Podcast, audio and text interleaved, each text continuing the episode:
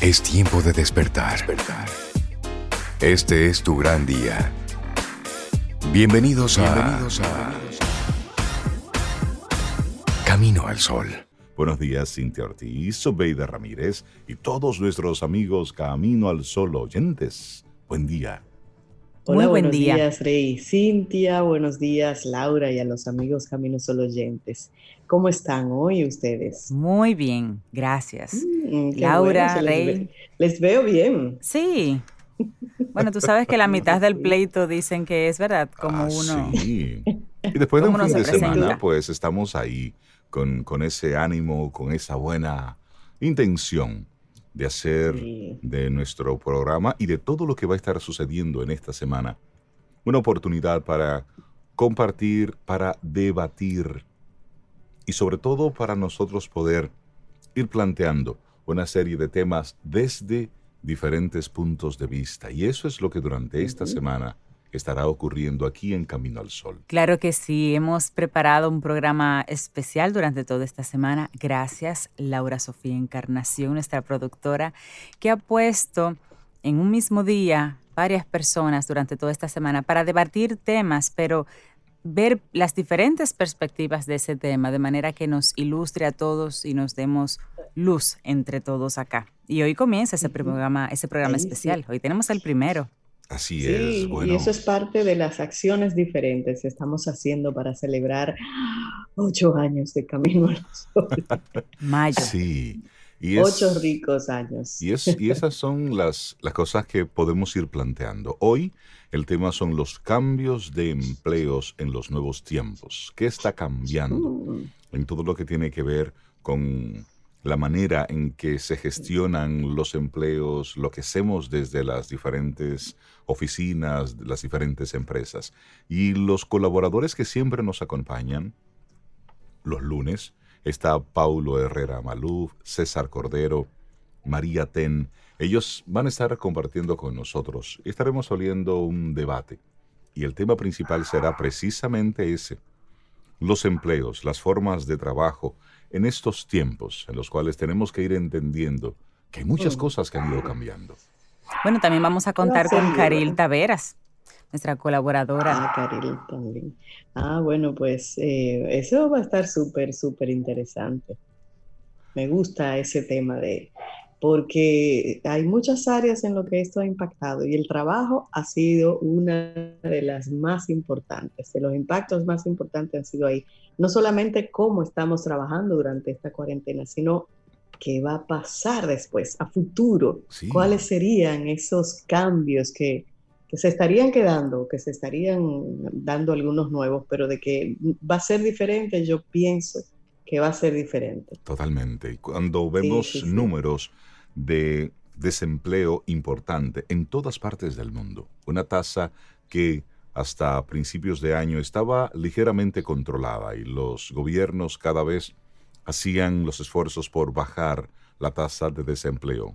A propósito de esto que estamos viviendo, esa tasa, ese número se disparó a unos números importantes. Personas que tenían sus trabajos fijos, establecidos durante años, de un momento a otro, vieron todo suspendido, vieron la incertidumbre ahí eh, a sus pies. Entonces sobre eso estaremos hablando, sobre las alternativas, sobre qué están haciendo diferentes empresas, cómo se ve hacia el futuro todo lo que tiene que ver con esa parte laboral.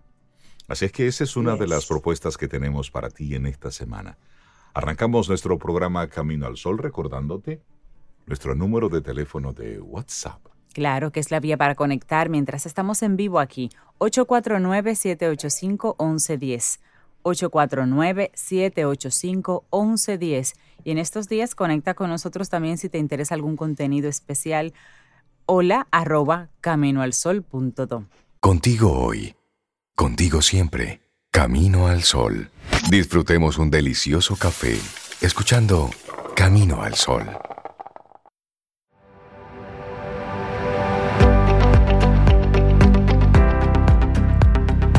Lo esperado no sucede.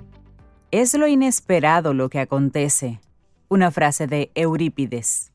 Y nosotros seguimos avanzando. Esto es Camino al Sol a través de estación 97.7 FM, transmitiendo desde mi casa, desde la casa de Sobe, desde la casa de todos nuestros colaboradores, a la tuya.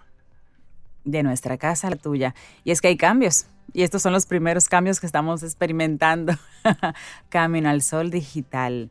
Bueno, pero vamos a darle la bienvenida a nuestros panelistas del día de hoy en este programa especial. Vamos a arrancar así nuestro programa especial con personas que siempre han estado conectadas con, con nosotros, tanto en intención como con los diferentes temas y los planteamientos.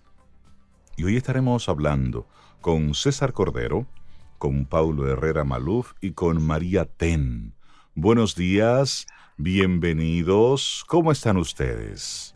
La dama primero. Yo voy a llamar a María Ten y hay que darle la palabra primero. Diga María. Gracias, hola, muy bien, buen día. ¿Y ustedes? Buenos días a todos. Buenos días. María, César, ¿cómo están ustedes? Todo bien, gracias a Dios, avanzando y, en la carrera.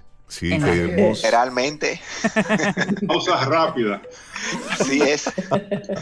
Queremos agradecerles el que hayan accedido a compartir y debatir con nosotros uno de los temas que más está causando preocupación y ocupación luego del tema de la pandemia, que es el empleo, es la parte productiva, es cómo yo puedo a través de mi esfuerzo, de mi trabajo, generar recursos que me permitan luego entonces gestionar y hacer la vida sostenible. Y esa es una gran preocupación. Algunas personas lo tienen claro, otros no tanto. Algunas empresas lo tienen claro, algunas empresas no lo tienen claro. Y por eso queremos plantear eso, el empleo, las formas de trabajo, lo que se perfila a partir de este tiempo. Y vamos a irlo generando en forma de preguntas. Vamos a ir lanzando una pregunta y en esa misma línea que cada uno de ustedes pues vayan dando su pensamiento al respecto. Y luego vamos desarrollando aquí el, el debate estilo Camino al Sol. ¿Les parece? Conversación. Así es, una conversación, como decimos acá. Entonces, bueno, es nuestro tema, el tema que nos ocupa hoy, en esta semana, el primer panel de la semana, los cambios de empleos en los nuevos tiempos. Ya hay noticias por ahí que hablan de que 195 millones de empleos en todo el mundo están en jaque. Aquí hay que reinventarse. ¿Cómo lo ven ustedes desde las perspectivas distintas que manejan en sus empresas? Comenzamos con María, tal vez. Exacto. La dama. Perfecto. Mira, yo definitivamente que, trabajo en digital, lo que veo es un, querer moverse rápidamente al mundo digital, a, adquirir habilidades digitales que tal vez antes no teníamos, a flexibilizar mucho la forma de trabajo. Entonces yo sí creo que, que se viene un cambio bastante drástico, bastante grande, desde las dos perspectivas, perspectiva empleado y perspectiva empresa. Entonces, a nivel de, cambio, el cambio es real, el cambio llegó, o sea, el cambio no, no viene, el cambio está aquí. Y más un tema de, de adaptarse rápido. ¿Por qué? Porque las oportunidades están aquí para el que las quiera aprovechar. En vez de sentarme a, a pensar en lo que ya no tengo, hay que sentarse a pensar en cómo yo puedo aprovechar este momento, porque lamentablemente eso es lo que nos toca. Así es, César, ¿cómo la ves? Bueno, aquí vamos a ver y me gustó que tú hacías los dos enfoques, desde la perspectiva de la empresa y desde la perspectiva del empleado. Y podemos citar dos frases. Uh, Del Carnegie decía que el conocimiento no es poder, hasta que se aplica. Ahora, en esta nueva realidad y de frente a lo que vamos a vivir, ¿cuál es ese conocimiento que se necesita tener para hacer frente entonces a esa demanda que las empresas, en función de su cambio organizacional, van a necesitar? Y por el lado de las empresas, hay una frase que dice, y es muy de este mundo, yo sé que Pablo de repente le, puede luego abundar un poquito más, una empresa no es rentable, una empresa no es empresa hasta que es rentable. Entonces, ¿qué están buscando las empresas? Ser rentables. Y van a buscar colaboradores que le ayuden a ser rentables. Entonces, estas dos perspectivas están en juego. No se puede hablar de una sin pensar en la otra. Pablo. Sí, gracias. Bueno, saludos a todos de nuevo. Eh, yo pienso ante la pregunta, para comenzar con una nota positiva y no, no por, por la alegría obligatoria o la felicidad obligatoria de comenzar con algo positivo. Entonces, en varias ocasiones que he ido, he visitado el programa, he hablado de ese atributo que tenemos como cultura dominicana de resolver a cualquier costo. Eh, incluso yo digo en broma que el escudo nacional pudiera tener arriba, en vez de Dios, patria y libertad, resuelvo, luego existo. Eh, y lo he hecho en, un contexto de una reflexión de que, mira, que eso no es malo, pero, pero tenemos que aprender a gestionar también. La gestión como disciplina en nuestra cultura latinoamericana, caribeña dominicana, nos es bastante ajena. Y eso es un atributo cultural tan poderoso, y también lo hemos dicho, que incluso filtra el conocimiento. Dicen que dijo Drucker, que es una frase apócrifa, son esas frases que uno dice, wow, qué frase. Tal vez no lo dijo, pero qué chulo si lo hubiera dicho. Dicen que dijo Drucker, culture is strategy for breakfast. O sea, la cultura se come a la estrategia y, ni se da cuenta. Puede ser una traducción eh, libre. Entonces, esto es un momento en el que ese atributo cultural es importante. Y de hecho lo, estamos viendo, eh, porque no es que sea, la cultura no es ni buena ni mala, es. ¿eh? Sí, hay algunas brechas que hay que llenar y, así por ahí ha ido mi reflexión las otras veces que he tocado el tema. Ahora, ahora, esa capacidad que tenemos dominicanos y dominicanas de resolver es como nos recetó el médico, para utilizar un símil un símil actual. ¿eh? Y de hecho lo estamos viendo ya. Yo tengo algunos clientes que, que de repente eh, eh, eh, aplicaron aquella frase de Sancho Panza, el de nadie diga de esta agua no beberé, y de tener un, de, estar haciendo una línea de negocios, por ejemplo, de vender vehículos de, eléctricos. Dijeron, bueno, con los vehículos eléctricos que yo tengo, que, que no son nuevos que estoy usando, déjame montar rápidamente un servicio de yo compro por ti por ejemplo. Por ejemplo, y, está funcionando. Es el caso de Celeste, eh, una empresa de, que vende motocicletas y, algunos vehículos, algunos carros y, patinetas eléctricas. Y, así va. Eh, o sea que eh, lo primero es eso. Y lo otro también es entender que las necesidades sí van a seguir, van a seguir. y las necesidades son en esencia las mismas. Lo que va cambiando con el tiempo, y en este caso es una, un cambio acelerado, eh, aceleradísimo. ¿eh? Incluso comentábamos la última vez que se nos está pidiendo que hagamos el proceso de duelo de como vivíamos antes y también en, un mes, dos meses. Sí. Eh, lo que pasa es que es, muy rápido. Lo que cambia es la forma en cómo se satisfacen las necesidades. Pero vamos a seguir necesitando entretenimiento. Antes íbamos al cine, ahora tenemos streaming. Vamos a seguir necesitando alimentos, vamos a seguir necesitando vestidos. Vamos a seguir necesitando identificarnos con un grupo y al mismo tiempo diferenciarnos dentro del grupo para encontrar nuestra individualidad. ¿eh? Y, eso, y, eso, y eso, e, e, eso no va a cambiar. Lo que va a cambiar es la forma, probablemente radicalmente la forma. Entonces, por ahí hay una línea de reflexión.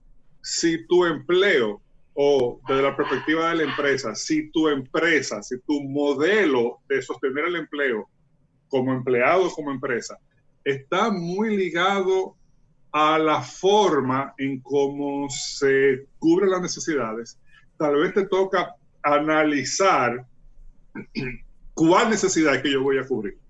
Y de repente no es la misma, de repente es la misma de otra manera pero, pero hay que estar dispuesto a todo y rápido, además. Exactamente. Hay, que soltar. Ahí la velocidad. Hay, todas las ideas preconcebidas de decir, no, pero es que yo no sé de eso. Bueno, mi hermano, aprenda. Aprenda. Ahí la velocidad es. sumamente importante, María, César, Paulo. Y eso nos lleva y nos conecta directamente a algo que mencionaba María Ten en su respuesta.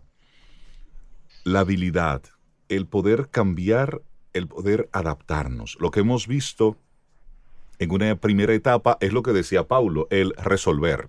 Muchas empresas comenzaron a buscarle la vuelta, a manejarse y a mantenerse operativos en el mundo, como ya se mencionaba María Ten, de esa, de esa virtualidad. No sé mucho, pero sé que aquí es que está pasando algo, entonces déjame comenzar a improvisar. María, Paulo, César, hablemos de habilidades.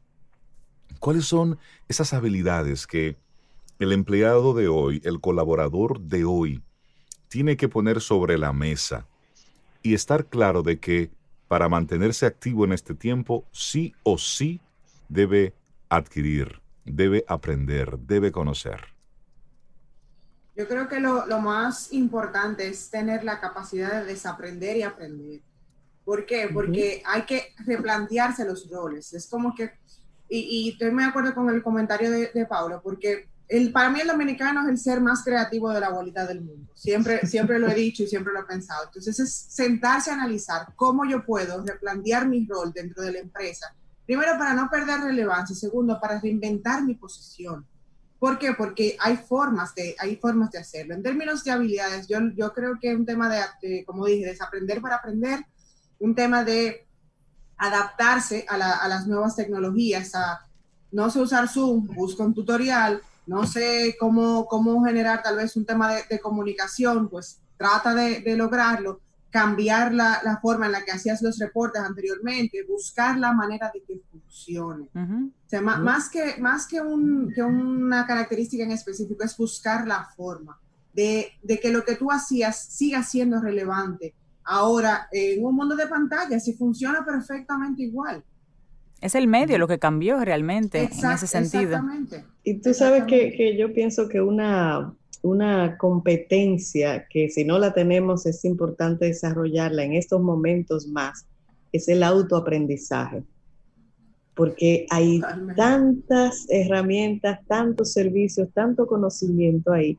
Y yo me he dado cuenta que hay personas que hacen preguntas a otra persona porque no tiene idea tal vez, o sí tiene y no lo hace, de buscarlo en internet. De eso que dice María, si no sé hacer algo, lo busco en internet y me lo aprendo. Hay personas todavía que necesitan, tú sabes, como la cucharita y que se la mastique. Y está bien, está bien, pero es el momento de que esa misma persona vaya pensando en ir cambiando esa, esa forma que ha tenido de actuar tal vez durante toda su vida. Así es. Y, dentro de, esa línea, uh, Del Carnegie fue un visionario. Eh, y para su época, estamos hablando que nació en el 1800, finales del 1800, y comienza lo que es eh, eh, su empresa y lo que es su, filosofía de vida en el 1912. Y una frase de, de las que siempre han estado ahí vigente es mantener nuestra mente abierta al cambio en todo momento. Únicamente al examinar y volver a examinar nuestras opiniones e ideas podemos progresar. O sea, fíjense el poder de esa frase en el día de hoy. O sea, tanto la empresa como la persona, y ojo, a Cintia hablaba de la cantidad de personas que van a ser impactadas por su trabajo.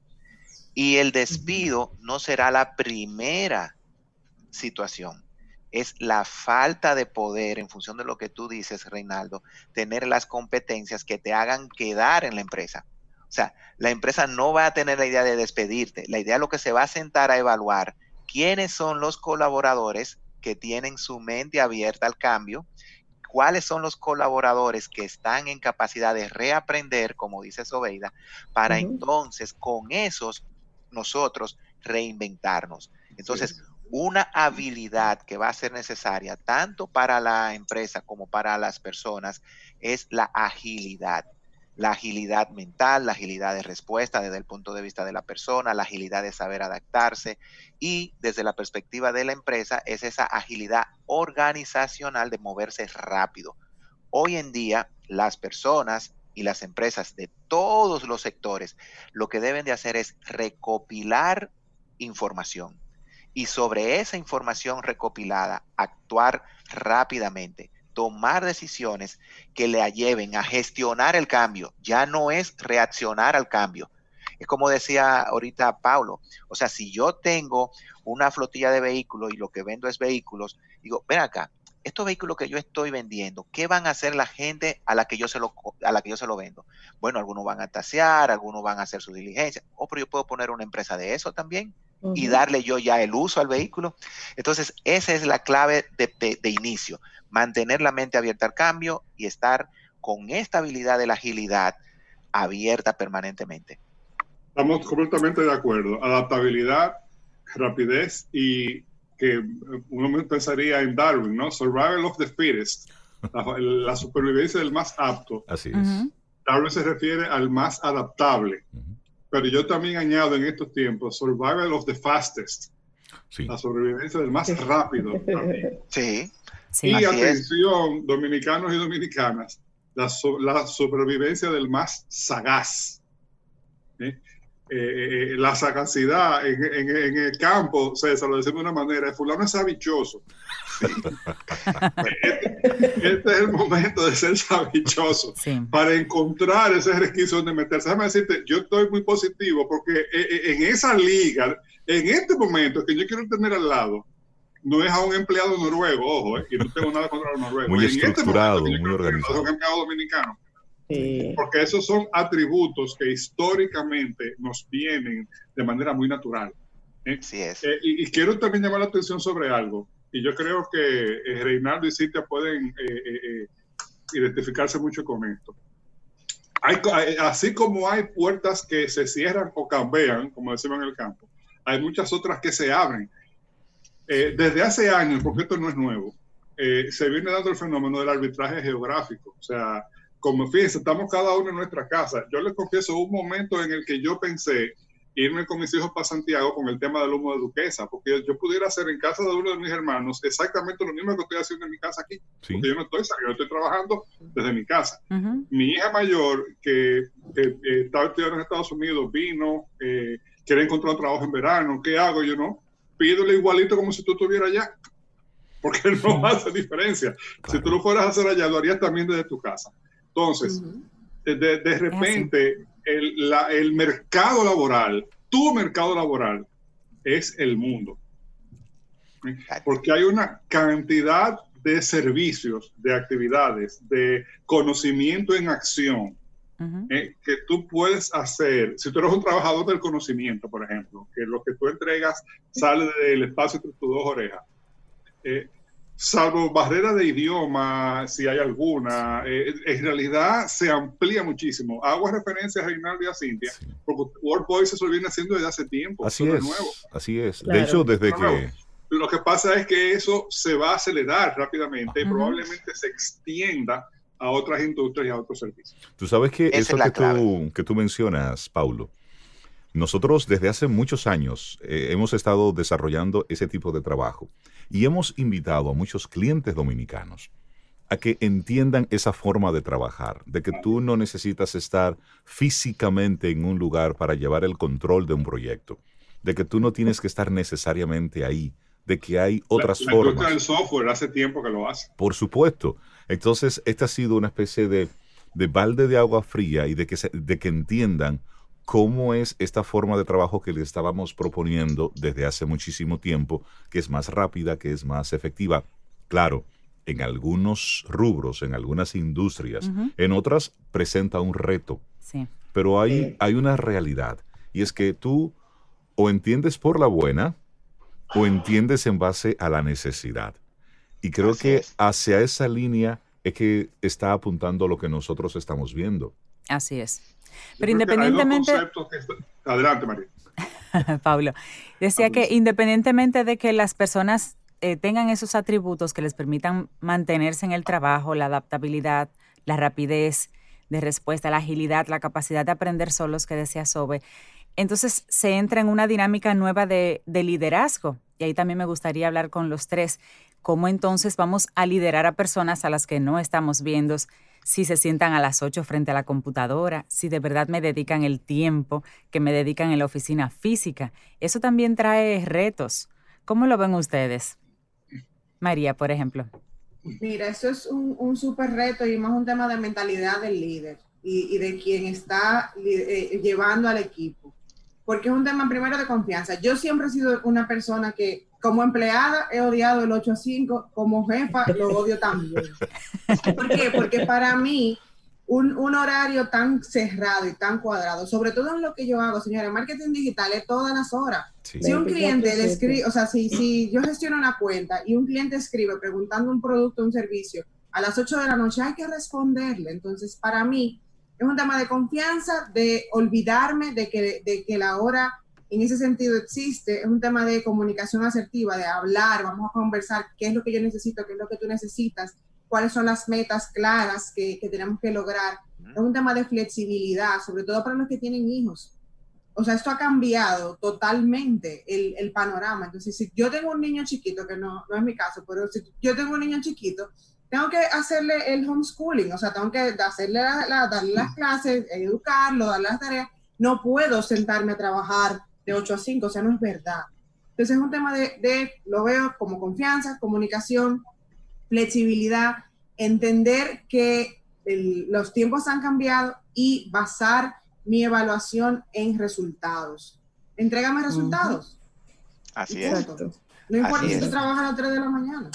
Así es, y, y, y, aprovecho esa pregunta porque Cintia señala dos elementos. Entra el tema del liderazgo uh -huh. y entra el tema de los colaboradores.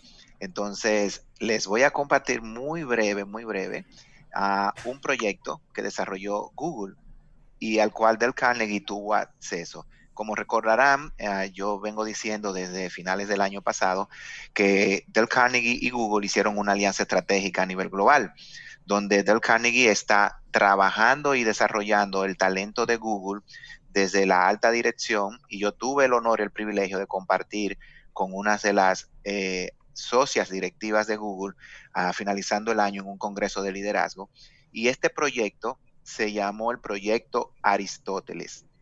Es un proyecto secreto que desarrolló Google por varios años, donde invirtió más de cinco años y millones de dólares para buscar la fórmula de ver cómo los equipos podían ser altamente efectivos.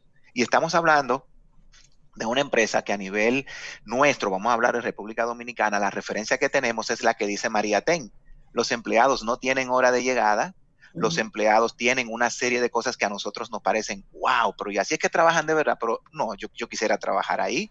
Gimnasios, eh, áreas de diversión, uh -huh. esparcimiento, pasillos libres, usted puede irse a un patio, o sea, son tantas las cosas que uno dice, pero realmente es una empresa. Bueno, es que el concepto de la empresa no es cuatro paredes, una oficina, un escritorio, una computadora al frente, un teléfono al lado y una taza de café con su nombre. Y un decir, horario. El decorado. Exactamente. Entonces, ¿qué buscaba este proyecto de, de, de, Aristóteles que desarrolló Google y al cual Del Carnegie luego le aportó? Ellos reunieron expertos estadísticos, psicólogos, psicólogos y sociólogos, ¿verdad? La parte organizacional, incluso ingenieros. Y era ver eso que ustedes preguntaban ahorita, cuál es el comportamiento en función de habilidades. Y de ahí salieron entonces que no necesariamente el conocimiento duro, técnico, es lo que hace que un colaborador sea productivo. Es su capacidad de desarrollar inteligencia social, inteligencia emocional, capacidad de relacionarse con otros, capacidad de adelantarse, eso que nosotros llamamos innovación, la innovación no puede existir si yo reacciono. La innovación existe cuando yo soy proactivo, uh -huh. me adelanto a. Entonces, la gestión del cambio cambia en sí misma, porque ya yo no tengo que esperar a que algo suceda para yo cambiar. Y eso es lo que hoy día, tanto las empresas como las personas que están pensando en mantenerse en su trabajo, porque yo voy primero a decir, usted hoy tiene que pensar en cómo mantenerse en su trabajo. Y si dentro de su empresa hubo cualquier cambio y por razones X usted quedó fuera, entonces ya usted tiene que estar preparado para volver a reinsertarse en cualquier otra empresa. Entonces, más adelante con otras preguntas puedo conectar otras cosas, pero eh, de este proyecto de, de, Aristóteles que hizo Google. Pero el punto aquí es ver el liderazgo y ver los colaboradores desde competencias que sean uh -huh. orientadas a la proactividad. Pablo. Sí, bueno, y, lo, y, también una, un comentario rápido sobre lo que dice César. y si usted perdió su trabajo, sepa que no es el fin del mundo. ¿eh? Esto, a, menos que surja otra cosa y que esto se complique más, pero esto no parece ser el apocalipsis, ojo. O sea, también porque nos mantengamos, eh, eh, eh, digamos, serenos. Fíjense, desde la perspectiva del liderazgo, hay, y María tocó ese punto, es fundamental lo que creemos. Lo que de verdad creemos sale en un momento como este, sí o sí. No lo que decimos, sino lo que creemos. Y ahí volvemos también a, los atributos culturales. la empresa dominicana, la nuestra, tiene una relación de, cultura cultural con la confianza que es muy variable. Eh, eh, eh, si de verdad usted dice, no, yo confío en mi gente, bueno, pues llegó el momento de demostrarlo. O sea, el primer reto es valórico. Es verdad. Así es. de decir, mira, ah, porque si yo no lo veo, yo no sé si lo está haciendo. Bueno, pues mi hermano, le tocó adaptarse a usted también. yo tengo que verlo aquí sentado trabajando. es, algo, es algo bueno porque acelera un cambio cultural que yo hubiera querido, por mi opinión personal, que, que, hubiera sucedido antes. Ojalá que esto vaya en esa dirección. Y luego también hay otros retos que no tienen tanto que ver con, con el liderazgo en sí mismo, pero sí con la estructura de la empresa. Y es que esta situación hace que se, le, se le vean las costuras y las debilidades a nuestros procesos. Sí. Así es. para usted poder trabajar de manera remota, sus procesos tienen que estar planchados, tienen que estar claros y cada quien tiene que saber lo que tiene que hacer. Si usted, si su trabajo consiste como líder en ir cada día a un lugar físico, como describió César, para usted decirle a la gente lo que tiene que hacer, porque si usted no lo hace, no lo hacen, entonces hay un problema. Comienza de cero. Eh, eso, eh, y, vamos a la parte de gestión, importante en todo esto, y por eso tiene que ser un poco como integral, ¿no? Sí, qué bueno que, que somos ágiles, que sabemos resolver y sobrevivir, en eso somos unos maestros, pero también vamos a necesitar esa otra parte, de decir, ok, vamos a organizar el trabajo. Así es. para, Porque para hacer el trabajo desde lejos no tiene que estar menos organizado, tiene que estar mucho más organizado. Organizado. Eso es algo que nos estamos encontrando, y algo que lo veníamos manejando, pero esto también lo acelera en el, en el ámbito de la educación. Eh, eh, por ejemplo, bien, en la universidad nuestra y en muchas otras, en la Pucamaima, lo que nosotros estamos llamando, lo que estamos haciendo en este periodo académico, lo hemos llamado educación a distancia auxiliada por herramientas tecnológicas. Claro. ¿Por qué? Porque estamos conscientes de que no es educación virtual. No. Claro, claro. Porque si fuera educación virtual, tuviera que ser diseñada, conceptualizada como tal desde el principio. Desde ahí. Y déjeme decirle, un problema, un programa de educación virtual no le deja escapatoria ni al docente ni al estudiante. Claro. y está mucho más estructurado mucho más picadito, para ponerlo en términos de producción de radio, mucho más picadito que una educación que está pensada para encuentros presenciales. No estoy diciendo que sea mejor ni peor, son medios diferentes. Es diferente, total. Pero tiene su metodología, su forma. Que y toma tiempo. O sea, que el, liderazgo tiene que también tomar en cuenta eso. Si vamos, si vamos a, a, a, a trabajar de lejos, hay que estar preparados para trabajar de lejos. Que por cierto, Twitter le dijo a su gente, no vengan, no vuelvan. Jamás ni nunca. Que trabajen desde su casa por siempre. Mira, y eso que dice, eso que dice Pablo es muy, muy interesante. De, de tener claro eh, las nuevas modalidades que luego más adelante vamos a estar hablando un poquito de eso. Y sobre todo, que es un tema que luego también quiero que veamos. Y ya César lo mencionó, las nuevas competencias que hay que desarrollar para este cambio. Hay mucho para hablar. Estamos hablando con César Cordero, Paulo Herrera Maluz, María Ten. Tenemos un panel hoy en Camino al Sol debatiendo el tema sobre el empleo. Vamos a hacer una pausa, porque la música forma parte de esa chulería dinámica de nuestro programa Camino al Sol. Te acompaña Reinaldo Infante. Contigo, Cintia Ortiz. Escuchas a Sobeida Ramírez. Camino al Sol. Ten un buen día, un buen despertar. Hola. Esto es Camino al Sol. Camino al Sol. A veces las cosas que has perdido se pueden encontrar de nuevo en lugares inesperados. Y esta es una frase tomada de El fin, un libro de Daniel Handler. Y nosotros seguimos avanzando. Esto es Camino al Sol a través de estación 97.7 FM, también a través de caminoalsol.do. Ahí estamos preparando cosas interesantes para ti. Y también nuestro número de WhatsApp, por el cual conectamos cada día contigo. Y claro, y ahora te puedes unir a esta conversación. 849-785-1110, el WhatsApp de Camino al Sol. Estamos hablando de empleo en estos tiempos que han cambiado y tenemos panelistas, invitados especiales, nuestros colaboradores que siempre son especiales, Paulo Herrera, María Ten, César Cordero y nosotros tres aquí también preguntando y opinando. Sí, porque... Tú sabes, Cintia, que conversando con, con María, con Paulo y César Cordero, Rey, yo creo que tengo empleo asegurado porque eso de mood manager es importante en esto. Es muy importante. te, cuento ahorita, hay varios apps para eso. Recuerda que hay un chico que tiene ya una discoteca totalmente virtual. Y él lo que hace es poner música y entretener a la gente. Y esta aplicación que se llama Calm que solamente para escuchar algo. Para que tú te Porque la gente lo necesita.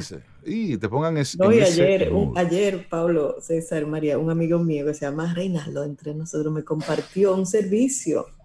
Señores, moderador online, moderador virtual. ahí lo vimos. no me encanta. Hablando de empleo y de reinventarse. Nos ha tocado, nos ha tocado en estos días apoyar a, a, empresas amigas, Rey con un live, yo con otro otro día porque realmente sí se está dando esos temas de, mucha confusión para manejar un live. Maneja eh, técnicamente una persona bien el tema, pero de repente se complica un poquito con eso de las entradas, las salidas, el orden de las preguntas, que no se pisoteen, que se respeten los tiempos y eso lo maneja un comunicador en vivo. Claro, eso y eso es una moderación que pasa en vivo, es decir, que pasa en análogo, en eh, cara a cara pero también en el mundo virtual. ¿Y qué es lo que estamos viendo? Que hay que también aprender a gestionar. Pablo. Este tipo. Nos adaptamos, Pablo, nos adaptamos. Tenemos que adaptarnos a este tipo de, tecnologías, de formas de hacer los trabajos para que sean efectivos. Porque si no, entonces la curva de aprendizaje será muy larga. Y en ese muy larga, bueno, pues son muchos los que van cayendo. Y es precisamente sobre ese punto en el que me gustaría que retomáramos esa conversación sobre el empleo, sobre ese planteamiento de la posición del empleado y de la empresa de cara a lo que estamos viendo. Hemos hablado de cuáles serían esas habilidades, hemos hablado de cuáles serían esas condiciones que debe darse en la empresa, con los procesos y por el otro lado con el empleado de cómo conectar con eso y qué necesita aprender de nuevo. Pero hay otro aspecto y son los diferentes rankings que hemos estado compartiendo en estos años de las, em, las profesiones del futuro. Entonces ahora tú tienes a un muchacho que está en la universidad que de repente puede sentir, puede sentir que lo que está estudiando a lo mejor no tenga algún tipo de utilidad de cara a lo que se está viendo. Entonces, desde la óptica de ustedes, desde el punto de vista académico, por un lado, y desde el punto de vista de la práctica, ¿cuáles serían esas profesiones, esas, esos oficios que a raíz de todo lo que estamos viendo pudieran convertirse en los verdaderos reyes de toda esta etapa? Wow. Yo creo que. María, desde, arranque. Desde mi, desde mi área, creo mucho en un tema de crear nuevos eh, canales de servicio. Entonces, creo que a nivel de servicio viene un, un, crecimiento importante en términos de nuevas posiciones y de, y de orientar, reorientar también la forma de servir, por todo lo que tenga que ver con procesos, con gestión de proyectos eh, a nivel de, programación también. O sea, todo lo que sea brindar una solución utilizando herramientas tecnológicas, entiendo que viene a, a, rankear en los, en los próximos eh, años. O sea, es un tema de cómo, cómo yo puedo controlar, gestionar eh, y manejar lo que yo hago de manera digital. Entonces, busquemos dentro del, de ese funnel que, que pudiera definir mi gestión de empresa. Entonces, ¿cuáles son esas posiciones? Desde mi perspectiva es eso, servicio en todos los sentidos, en todos los, en todos los canales, tema de sí programación y un tema de, de proyectos, creo que serían como que las tres que, pudieran venir a, dominar un poquito en la, gestión. O sea que personas que se estén formando todavía en tecnología, en ingeniería, ingeniería de procesos y demás, y área de servicio, tienen futuro. Así es. Así es.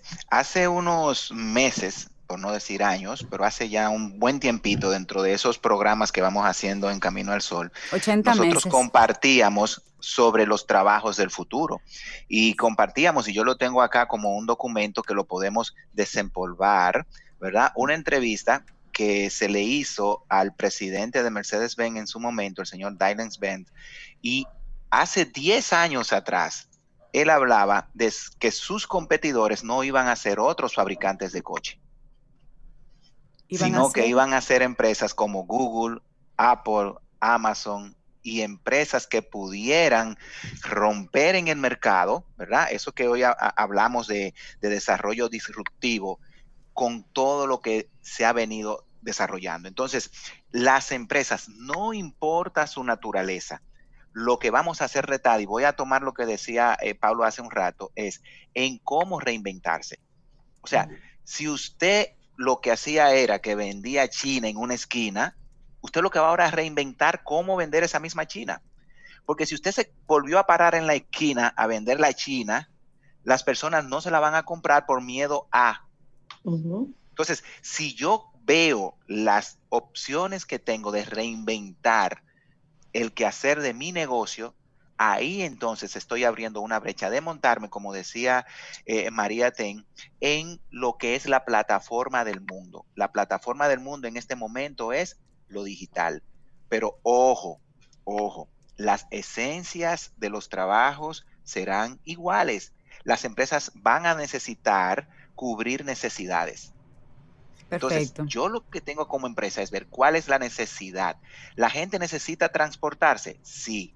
¿La gente necesita comer? Sí. ¿La gente necesita salud, ejercitarse, eh, cuidar eh, eh, su ambiente? Ok. ¿Cómo yo, desde lo que hago, puedo suplir eso? Ahora mismo, ahora mismo, dentro de esto, hay empresas que han cambiado de la noche a la mañana, literalmente. Voy a poner un ejemplo de dos empresas con las que nosotros trabajamos, guardando los nombres. Una es del área textil.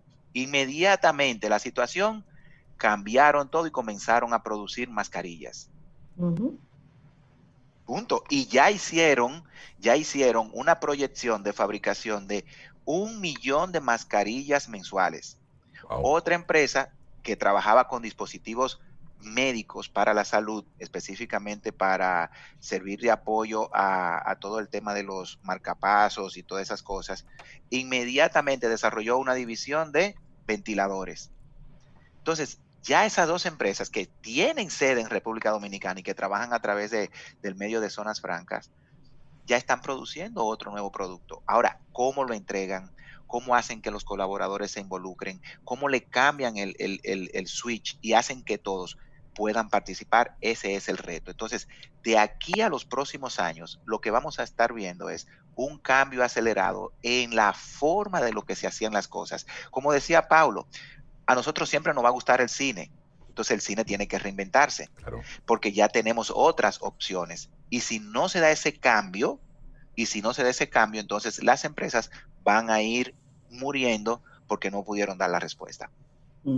Interesante, Muy de acuerdo con María y César, para no... Eh, estoy de acuerdo con todo lo que han dicho. Eh, y, como sé que tenemos eh, que ser concisos, solamente un aportico para sumarlo, porque de verdad que estoy 100% de acuerdo con lo que han dicho María y César. Yo tengo la sensación de que, además de lo que hemos dicho, en este momento las humanidades son muy importantes. Sí. Necesitamos perspectiva, necesitamos filósofos buenos, ¿eh? necesitamos eh, economistas también, que, es una ciencia, eh, digamos que, no, que está entre, ahora está volviendo, alguien dijo, la economía tiene que volver a ser de las humanidades, como era al, principio. Sí, así es, así es. Entonces, entonces ojo, y, y un poco también retomando lo que decía César, más que el know-how, el saber cómo, tenemos que trabajar también el know why, saber por qué. Porque en, este, en este sacudión que hemos recibido, tenemos que volver a lo esencial. Y, en lo esencial, esas razones últimas siempre van a estar ahí. Fíjense que resumiendo un poco lo que dijimos los tres, eh, dijimos de todo, o sea, realmente decía Rocker que no hay un conocimiento mejor que otro, porque lo que pasa es, que ni más, importante que otro, lo que pasa es que hay momentos en los que se aplican más que otros. Él ponía un ejemplo muy prosaico, él decía, cuando usted tiene una uña enterrada, ¿eh? el conocimiento más importante en, en, ese momento es el que sabe desenterrarle la uña. Eso eso dijo qué, Entonces, qué buena forma de, de nuevo, es un, poco, es un tema de actitud, de adaptarse, de saber un poco lo que estamos viviendo. Yo eh, me preguntaba ayer, caramba, si, si las experiencias de la preadolescencia y la adolescencia son las que marcan las generaciones, como en el tema de los millennials, los Z ahora. Estoy pensando en mi hija Adriana, que tiene 10 años, y, y, sus, su, y su generación, que no es la misma que la que tiene 19, ojo. La diferencia. O sea, ¿cómo los va a marcar a ellos esto?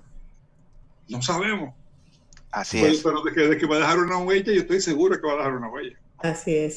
Mira, yo quiero, yo quiero aprovechar brevemente, Rey, Cintia y los colegas, compañeros del panel, eh, unos datos bien breves de la OIT, que ha estado haciendo un análisis precisamente de cuáles son los sectores más impactados por esta, por esta pandemia. Y ellos mencionan entre los más impactados eh, que van a tener posiblemente una grave caída en la producción, alojamiento, y lo estamos viendo, hoteles cerrados, servicios de comida, actividades inmobiliarias, industrias manufactureras, a menos que se reinventen, el comercio y uno también reparación de vehículos de motor, específicamente eh, motocicletas y los carros de motor.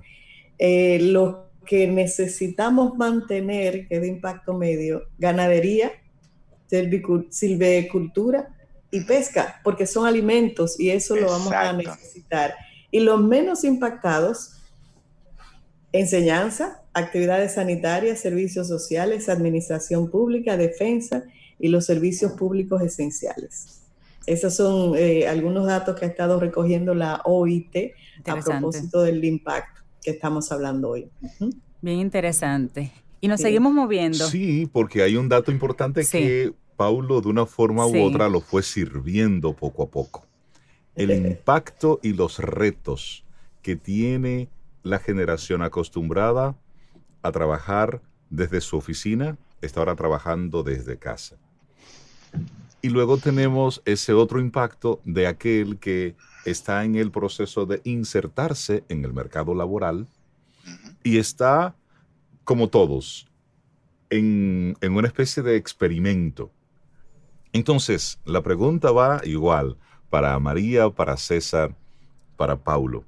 ¿Cuáles son los retos, por un lado, que tiene la generación acostumbrada al 8 a 5, al escritorio color madera y a la silla negra, que tiene esa estructura insertada en su mente? Y por otro lado, ¿cuál es el reto que tiene este joven que está apenas insertándose poco a poco en el mercado laboral?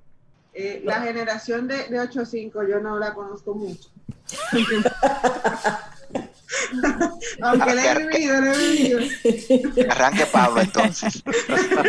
Sí, sí, bueno, sí podemos cambiar el orden. Cuéntenos. Claro. Yo, no, no, tengo respuesta, eh, no tengo números duros, pero para ponerlo coloquial. Coloquial. Eh, yo estoy en creer eh, que si yo tiro un chile para arriba, cae parado. De, canto necesitamos filósofos como Pablo. Si nosotros salimos a preguntarle ahora a, la gente como nosotros que está en su casa, ¿te gustaría volver a un horario de 8 a 5? Yo no estoy seguro de qué respuestas obtendríamos. Ah, yo sí la tengo, Pablo. La he tenido incluso antes de la pandemia. No, no, no, pero me estoy refiriendo al que ya al que tenía un trabajo de oficina y lo hacía de 8 a 5. Ajá. Queremos volver, tú quieres volver a su vida. Yo no, no necesito volver además. No es necesario. O sea que de repente el reto va a ser tener que volver a acostumbrarse al 8 a 5, igual. ¿eh? Volver a ponernos zapatos. Así es. En el caso de los jóvenes, en el caso de los jóvenes, comprender que ahora la liga es mundial. Exacto. El mercado laboral es mundial. O sea, tú, tienes, tú tienes que aplicar lo máximo de tu talento y dedicación, porque el talento solo no basta. Eh, ojo, y yo creo que César va a estar de acuerdo conmigo ahí con los temas que, que manejan tan, tan, tan, bien, que lo manejan excelente, que lo hacen. Esa combinación de la gente joven de talento con dedicación. Porque tú vas a competir con el mundo entero. Claro. Así es. Con el mundo entero. eso, eso ya, las fronteras son constructos. Eh, y ahora vas a hacerlo. Eso, eso es lo que yo veo. Así es. Yo voy a aportar uno de los puntos claves del proyecto Aristóteles. Le decía que iba a hacer conexión en función de las preguntas que ustedes hicieran. Y a raíz de este estudio y basado en esa pregunta, Rey, de retos, hay un reto para todos, para empresa y para cualquier persona. Y ojo, no solamente el que se va a insertar, el que va a buscar un nuevo empleo, el que está trabajando en una empresa, para todos el primer reto es poderse sentar y establecer cuál es el significado de trabajo. ¿Por qué yo quiero trabajar en esa empresa? Si usted está buscando trabajo. Si ya usted trabaja en una empresa, ¿por qué yo me quiero quedar trabajando en esta empresa? Y usted ahora tiene que saberle vender esa idea a su empresa o al futuro empleador. O sea, es tener un propósito más allá de ese 8 a 5, más allá de yo sé mecanografía, ese más allá de yo sé office, más allá de yo soy eh, contable. No, no, mi propósito, cómo yo puedo contribuir como persona al conjunto de la organización. Entonces, toda empresa lo que está necesitando es ver personas dispuestas acompañarles en su propósito. Y como el propósito va a estar cambiando o siendo impactado por los cambios tan rápidamente, claro que vamos a necesitar ser ágiles, poderle vender confianza. Esa parte que, Pablo decía ahorita del, valor humano, o sea, que, cada persona que ahora mismo trabaje o quiera buscar un, em, empleo, tiene que venderle muy bien a la persona que va a estar dispuesto a la adaptabilidad, que va a ser flexible ante los cambios, que va a ser un colaborador eficiente, que es una persona confiable.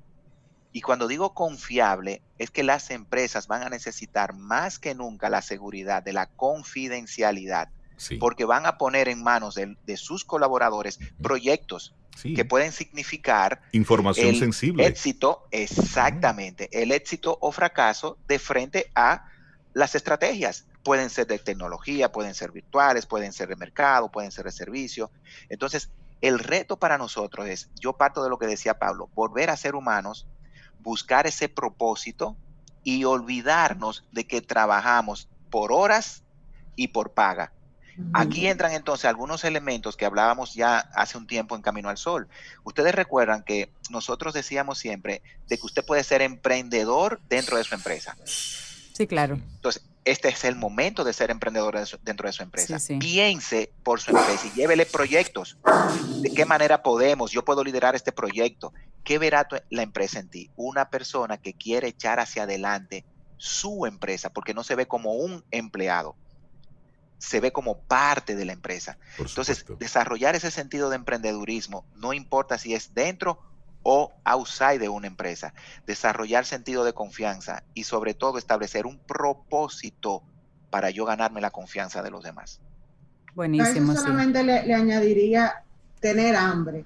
Y yo lo hablaba en esta semana con mi socio, como, como tú ves personas que están en su casa, que están trabajando, que tienen, o sea, que tienen esa seguridad, por decirlo de alguna manera, y no quieren hacerlo o, no, o creen que están de vacaciones o no, no aportan nada. Entonces al final es tener esa hambre de tu poder aportar, de tu cumplir con lo que tienes que hacer, exceder las expectativas, de, de hacer que las cosas pasen. no importa la edad que tú tengas. Se ve mucho más en la generación joven. Lo, lo, lo, sufrimos muchísimo. La generación Z viene con un mindset muy, muy, muy diferente. Pero es. es. tener esa, esa necesidad, ese deseo de, de ser eh, valioso para la empresa en la que tú estás aportando. Así es. Y quiero cerrar, Reina, más voy a robar un minutito con, para cerrar esto, la parte de la enseñanza del, del proyecto Aristóteles. Si estamos hablando de Google, una empresa que anda por encima de los 100 mil colaboradores. Y lo voy a ir a, textualmente prácticamente a leer. El, el, proyecto Aristóteles le enseñó a Google ¿verdad? Que no tiene sentido intentar cambiar la forma de ser de los colaboradores, que no hace sentido intentar cambiar el comportamiento. O sea, yo no le puedo exigir a un colaborador que de 8 a 5, voy de nuevo con lo que decía María, ¿verdad? Sea de una manera y a las 6 de la tarde comience a ser de otra. Claro, Entonces, claro. Nosotros necesitamos ser, si lo veo ahora desde, la perspectiva de, de mía como colaborador o parte de una empresa, yo necesito ser la misma persona siempre. Yo no puedo pensar de 8 a 5, bueno, aquí estoy agotando horas y a las 6 ponerme un chip de emprendedor. Ahora déjame ver en qué emprendo. Claro, claro, claro. Usted tiene que y por ser ahí, emprendedor. Y por ahí era un poquito que quería eh, llevar la pregunta, porque Paulo en estas, en este set de respuestas mencionó la cultura y, mencionó muy bien que la cultura se comió a la estrategia. Entonces, una persona que estuvo acostumbrada 10 años, 12 años a trabajar en una empresa y se empapó de una cultura en esa empresa, va a su casa y de repente va a tener problemas con la tecnología. Al principio, cómo me conecto, cómo me comunico y demás, pero hay una cultura, sé cómo funcionamos como equipo aunque estemos lejos. Pero Pablo, cuando estamos lejos, desde la primera contratación me contratan y de una vez yo estoy trabajando desde casa para una empresa en la cual no me he podido insertar y no conozco la cultura, ¿cómo le llevamos eso para que podamos ser un engranaje, aunque estemos trabajando en diferentes puntos? ¿Cómo trabajamos la cultura a distancia? ¿Qué ideas se les, se les ocurren? Bueno, con el ejemplo, con el ejemplo, yo pienso que, es lo mejor. Hay que entender, señores, que todos, son, en, esto, en esto que está pasando, todos, todos los individuos, pero también todas las entidades y las instituciones y los negocios, las empresas, todos somos sujetos del miedo y la incertidumbre.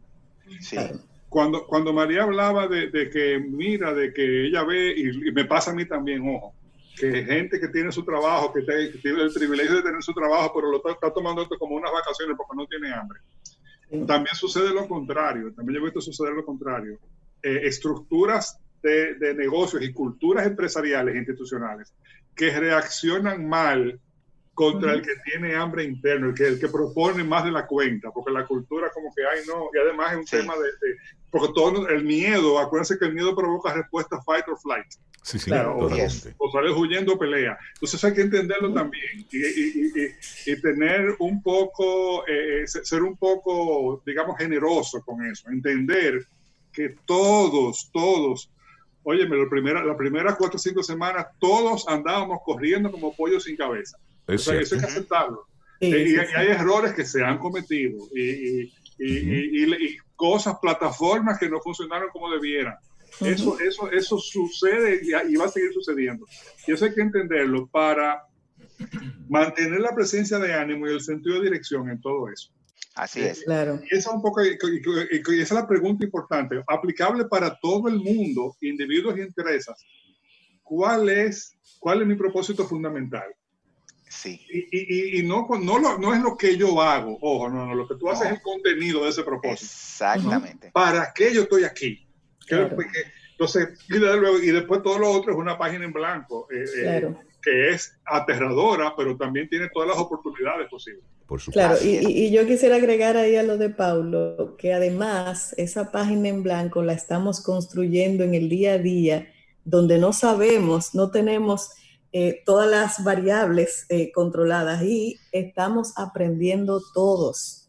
Empresas, empleados, uno como persona, como esto es algo que ha sido sorpresivo para todos. Entonces hay un aprendizaje y eso también hay que entenderlo. Así es. Y la cultura de una organización se desprende de la cultura de un país partiendo de esa primera, eh, de ese primer punto. Y vamos a verlo claro, o sea, los dominicanos tenemos nuestra cultura, a mí me encanta Paulo, y, aquí hoy hemos visto cuántas cosas él nos ha, dicho, era propia de nuestra cultura. Son nuestras. Son nuestras. Ahora, ¿cuáles cosas de nuestra cultura país debemos de cambiar. Porque ahora mismo, por ejemplo, dentro de la situación que tenemos, ese elemento cultural no puede jugar a favor o en contra. Así es.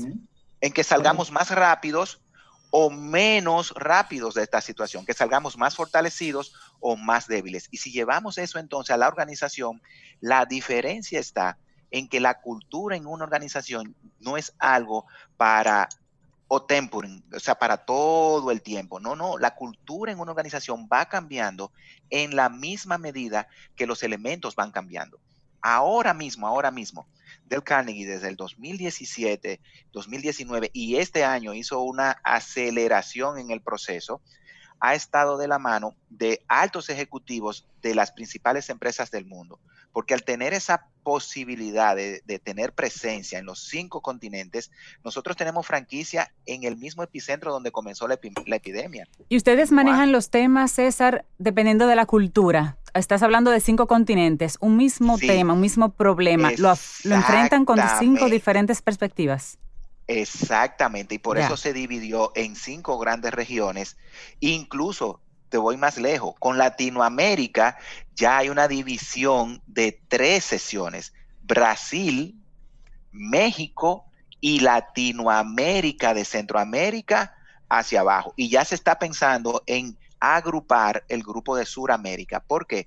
Porque pensamos distintos por grupos. Ahora, vamos a llevar eso a lo micro. ¿Qué es lo que se necesita? ¿Cómo mis colaboradores pueden tener un enfoque en el cliente? Que todo lo que la empresa haga esté enfocado no en lo que nosotros queremos o necesitamos, sino en lo que necesitan los clientes. ¿Cómo yo puedo desarrollar y mantener, Cintia, lo que tú decías hace un rato, un liderazgo efectivo? ¿Cómo yo puedo proporcionar? Porque aquí viene un detalle. Estamos, y tú lo dijiste ya, yo estoy enviando personas a trabajar a sus casas que de repente no manejan la tecnología, que de repente no tienen el know-how, entonces yo tengo que ofrecerle esa capacitación. También tengo que proporcionarles, y ahí entra lo que decía Paulo, las estrategias, los propósitos de manera bien clara. Entonces, la cultura, tanto para mí como, como posible empleado o empleado ya de una empresa, como la, propia empresa, yo tengo que saber que algo efímero, tan efímero como van sucediendo los eventos. ya la cultura de que somos así y hace 30 años que aquí las cosas se hacen así, pasó. Y hay que romper en República Dominicana con el paradigma de empresas que son SAP. Sabemos que hay un sistema muy automatizado para las empresas. Ese es uno, pero el SAP tuyo es diferente. Sí, es el síndrome de administración paternalista. Entonces hay que romper con eso. Tenemos que vernos como una organización. una organización es la suma de su gente y la suma de su gente representa la cultura. Claro, y ya en esta última parte y rápido que se fue esta hora en la que estábamos conversando, se fue bien rápido, pero ya como a modo de cierre, desde sus diferentes áreas de acción, de trabajo, César, Paulo y María, ¿en qué posición ven ustedes lo que están realizando ustedes tres ahora mismo? Es decir, ¿cómo ven lo que está sucediendo de cara al futuro? ¿Cómo eh, lo están manejando ustedes? Y al mismo tiempo, ¿cuáles son los retos en las áreas que ustedes tres manejan que se presenta de cara a cuando todo esto, entre comillas, pase? Desde mi área puedo decir que mucha gente se ha querido montar en, en tema digital, en que no tenía web, ahora quiere la web, en que no tenía un, sistema de servicios y ahora de vía redes sociales y ahora quiero hacerlo, no vendía por esos canales y ahora lo, lo hago.